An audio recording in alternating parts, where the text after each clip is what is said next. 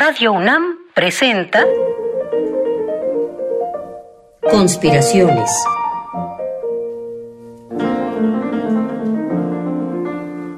Bitácora de un admirador de Balzac.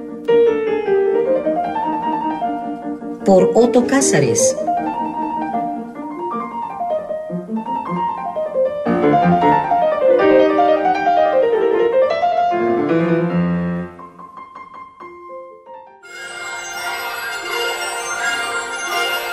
Las voces de Homero.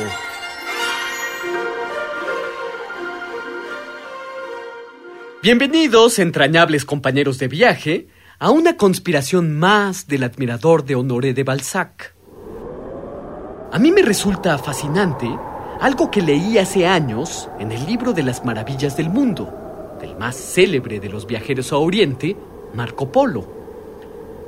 Cuando Marco Polo y los suyos atravesaban el vastísimo desierto del Lop Nor, caminaban en medio de una nada indiferenciada. Arena amarilla que cambiaba de configuraciones al capricho del viento, contra un cielo azul profundísimo y sin nubes. Cuando los viajeros dormían, primero colocaban una espada indicando la dirección en que debían continuar caminando. Cuando los viajeros abrían los ojos, el paisaje se había transformado por completo y sin embargo continuaba tan absolutamente igual. Había que rastrear la espada por entre las nuevas dunas. Opino que lo que para Marco Polo y sus expedicionarios de Oriente era una indispensable brújula, para nosotros puede ser una bella metáfora del despertar diario, ¿no creen? Pero aún hay más. Marco Polo sostenía que en medio de la nada absoluta del desierto, se podían oír las voces de los compañeros de viaje que habían muerto durante la expedición. Había que cuidarse bien de no prestar oídos a estas voces si se quería continuar el viaje. Las voces del desierto eran como las voces de las sirenas. Hacían que se olvidara el camino de regreso. Como Marco Polo no prestó oídos a las voces de sus compañeros muertos en el desierto, pudo continuar su expedición.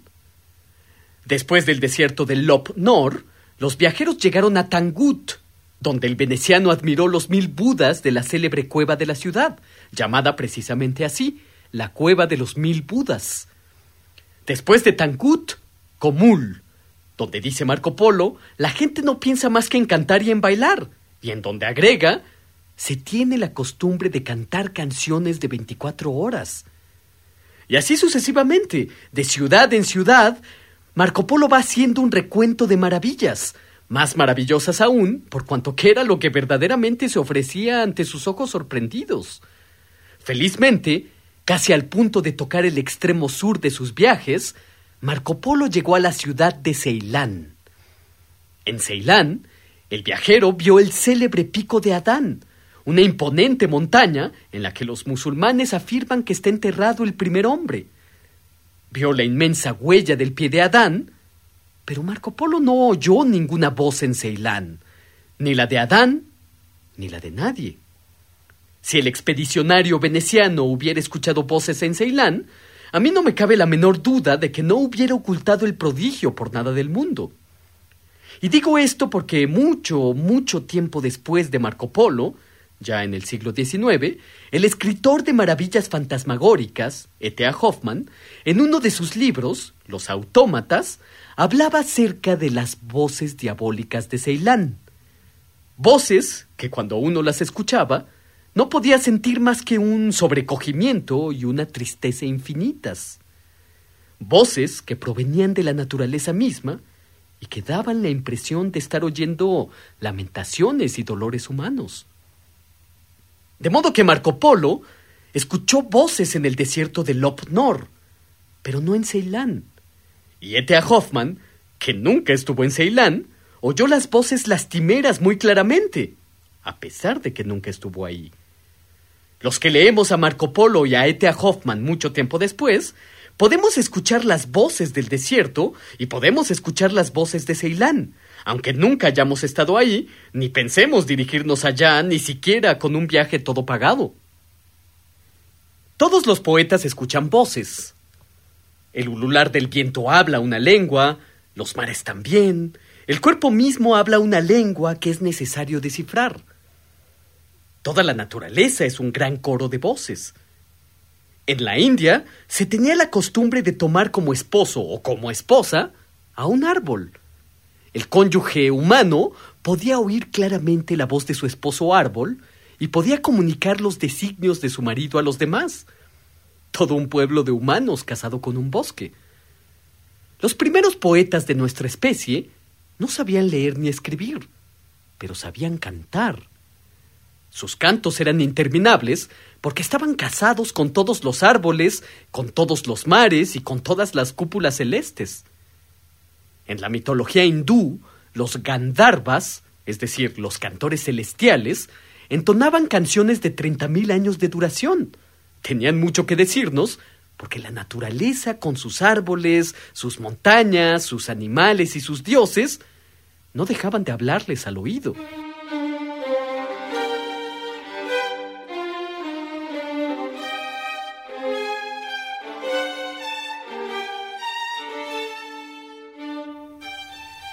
Es muy usual que cuando alguien oye hablar acerca de Homero, piense en los comienzos del arte, Homero como el primero de los poetas. Pero ¿qué tal si fuera al revés? ¿Qué tal si Homero no fuera el primero, sino el último de una tradición, el último de una forma de cantar y de entender el canto? Antes de Homero, se habla con la naturaleza directamente, se la canta. Después de Homero, se firma el divorcio y se la escribe. Solo una larga tradición de cantores explica el tono y el estilo de Homero, como afirma el erudito Jacob Burckhardt. Solo un gremio de cantores altamente especializado, que dedican todos los días de su vida a componer cantos y aprenderlos de memoria, explica la plasticidad, la belleza del lenguaje de Homero, que a su vez conoce al dedillo los cantos de sus colegas y antecesores, conoce sus estilos, sus efectos y busca superarlos a todos. En suma, Homero es un artista cabal, es un artista de cabo a rabo, sostiene una relación tensa con sus pares, oscila entre el respeto y la admiración por ellos, y el deseo de superarlos. Hay dos sospechas que rondan como fantasmas a Homero. La primera es el presentimiento de que el poeta que escribió la Iliada no es el mismo que escribió la Odisea. Son dos poetas completamente distintos que la tradición llama, por comodidad, Homero. Ya la antigüedad misma sospechaba que si Homero había escrito la Iliada, no había escrito la Odisea.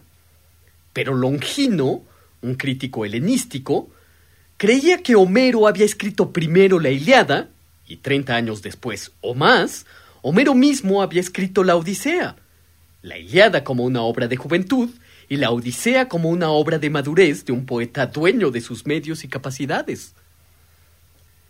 Pero la segunda sospecha es aún más radical. Homero no es una persona concreta, sino un grupo de poetas, una tradición, los llamados Homéridas. Hay que pensar a los Homéridas como un grupo de poetas, sin duda eruditos, que escribían bajo una misma pulsión, gobernados por un afán de orden, reunieron las historias dispersas en torno al sitio de la ciudad de Troya y el rapto de Helena, para después darles un orden correcto, unirlas entre sí para obtener un poema de largo aliento, pulir lo burdo y embellecer o hacer más vívidas las descripciones de batallas y combates. Estos homéridas, auténticos poetas que eran editores a un tiempo, como los llama el gran crítico literario Harold Bloom, reunieron los cantos de la Iliada y la Odisea que circulaban por aquí y por allá, por todo el territorio griego, y lo bordaron cuidadosamente alrededor del 700 antes de nuestra era. Hay que señalar que la realidad histórica de un posible sitio a la ciudad de Troya debió haber tenido lugar hacia el 13 antes de Cristo, de modo que la Iliada circuló de forma oral durante siete siglos. En su muy pertinente libro de título Genios, Harold Bloom recuerda una cita del biógrafo romano Plutarco, el autor de las vidas paralelas, que escribió que solo Homero ha triunfado sobre la variabilidad del gusto de los hombres. Homero es siempre nuevo, y de hermosura juvenil. Lo cual es verdad. El Werther de Goethe lleva siempre consigo a su amado Homero, excepto en el momento de volarse la cabeza con una pistola. Werther aparece muerto con su célebre chaleco amarillo y sobre el escritorio estaba abierto un drama de Lessing. Pero de su ejemplar de Homero no hay ni rastros. Quizás si en ese momento Werther hubiera leído la Odisea, en ese instante en el que Ulises despierta después de un naufragio con las risas cándidas de Nausicaa, Werther no se hubiera suicidado. Pero esa es una opinión estrictamente personal. Con mucha razón, estudiosos de primer orden hablan acerca de Homero como un poeta feliz. De él se dice que sus versos y descripciones traslucen a alguien que está a sus anchas en este mundo, con un mundo interior rico y pleno, sus comparaciones y sus metáforas son siempre hermosas y felices. Oigan, por ejemplo, lo que tiene que decirnos el historiador del siglo XIX, Jacob Burckhardt. El espíritu de Homero está completamente a gusto en el mundo por encima de toda necesidad y miseria del presente. Con razón, continúa Burckhardt, no nos preocupamos nada de su ceguera. Con tal espectáculo interior, no podía existir infelicidad alguna. En efecto, ciego. En las leyendas de la vida de Homero, el poeta nace indistintamente o bien en Esmirna, Rodas, Ios o Atenas, y así hasta sumar siete ciudades distintas que se lo disputan. En todas las versiones, Homero es un hijo ilegítimo, pobre, mendicante incluso, y ciego. Las razones de la ceguera de Homero cambian. Hay dos muy célebres.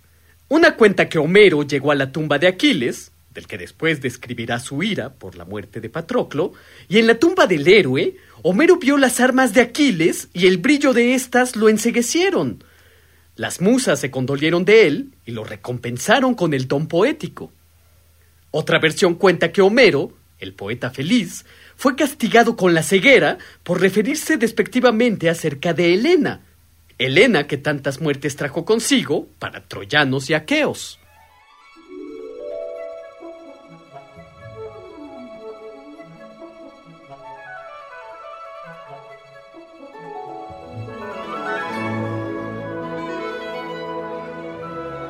En el Museo del Louvre, en París, hay un gigantesco lienzo de título Apoteosis de Homero.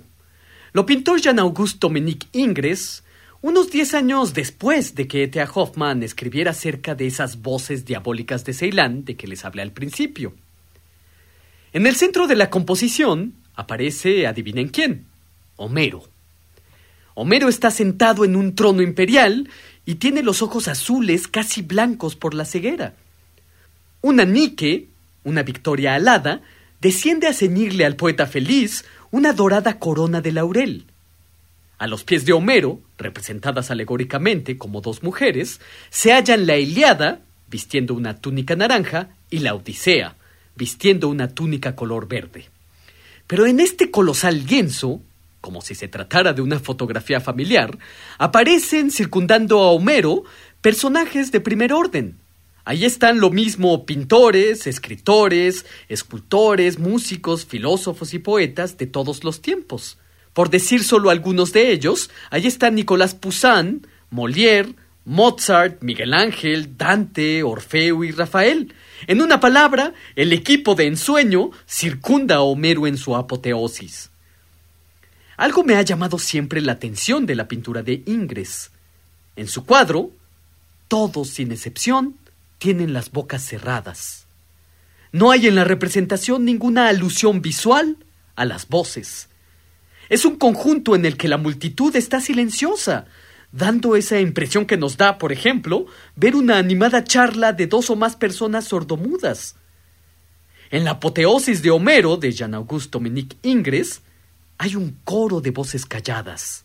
Pero, oh maravilla, nosotros las podemos oír como las voces de los compañeros muertos que acompañaron en la expedición a Marco Polo, o como las voces melancólicas de Ceilán, aunque nunca hayamos estado ahí. Esas voces las escucha también Homero. Voz de todos. Esas voces levantan el vuelo quedarse. Conspiraciones. Bitácora de un admirador de Balzac. Con el primer conspirador, Otto Cázares. Una lluvia de fantasías y bombas de tiempo artísticas para armar y desarmar tu mente. Síguenos en la próxima cruzada para conquistar el mundo de las ideas.